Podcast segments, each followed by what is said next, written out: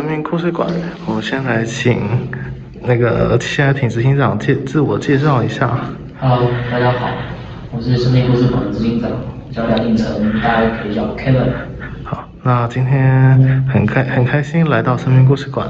可以稍微介绍一下生命故事馆在运作什么吗？呃，生命故事馆主要是首做以素人为题材的这个生命故事馆。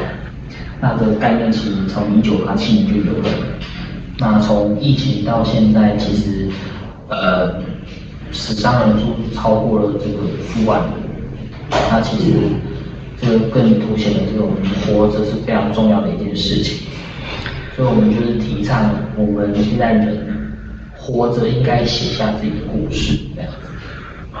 那像你们目前做的这一群人中，有特别有特定指定的人物吗？还是其实就是一百位的素人呢？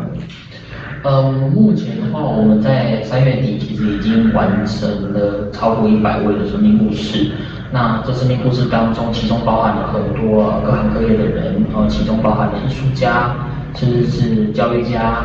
哦，身心障碍。哦，甚至是六十五岁以上的老人，好，其实我觉得不管年纪与否，哦，都都应该写下自己的故事。哎，那像我们刚刚有看到一些身心障碍者的故事，那有没有让你很印象深刻的就是关于身心障碍者的故事呢？呃，其实身心障碍者这个分块，其实我特别有感触哦，因为我妹妹其实她就是一个身心障碍的。好，那她其实从小就被诊断出她有呃过动症，那我们以为他只是年纪小，哦，那可能心智还没有成熟，可是后来我们做了很多这个职能治疗啊，一方面的人啊 MRI 啊、抽血等等相关的检查，后来发觉他是重度智障，哦，那其实这个过程中，我们父母亲也是非常的辛苦，哦，那我这个。哥哥也是感同身受嘛，所以针对我妹妹的故事，还有我后面这个林志伟的故事，我是特别有感触。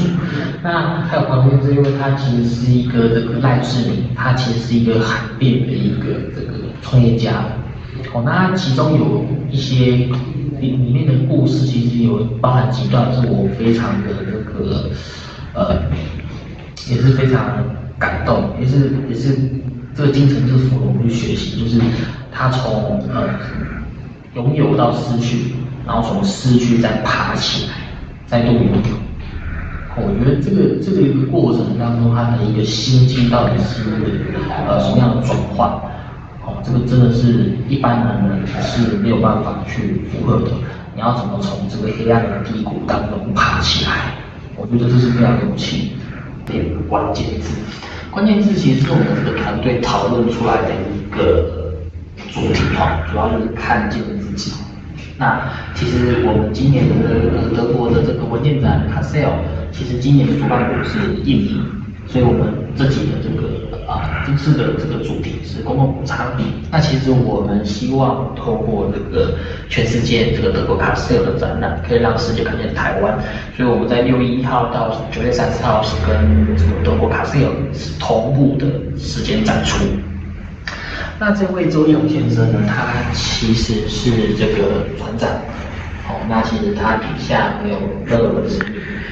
哦，那其实，呃，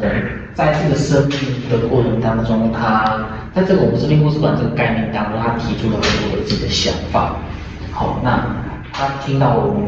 为了生命故事馆这件做这件事情，他觉得非常有意义，所以他无条件的也是提供了这个场地给我们使用。所以我们以表尊重，我们是把它放在第一位的地方。那演第二位的话，这个许怀全先生呢，他其实是这个许许愿呃基金呃基金会的这个创办人。那他其实也是之前他也是受到这个中风，哦，那也是也是算是一种也是一个疾病啊，哦，那这个疾病产生也让他非常的辛苦，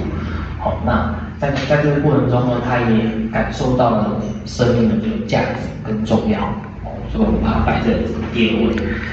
那第三位，他其实是清华空间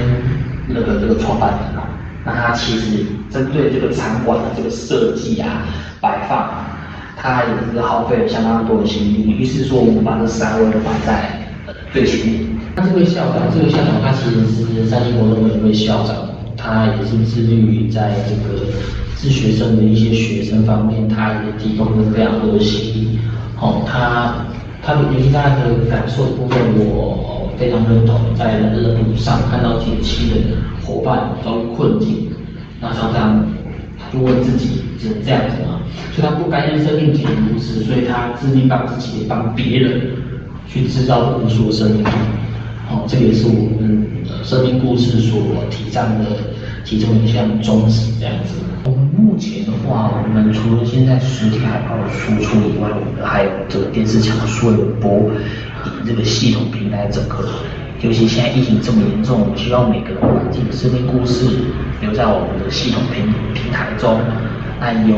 这个机会，让我们呃，让我们来帮助你留下自己的生命故事。那如果有兴趣的朋友，请联络那个以下的这个电话，可以在这边服务你们。我是生命故事馆的执行长林晨，谢谢。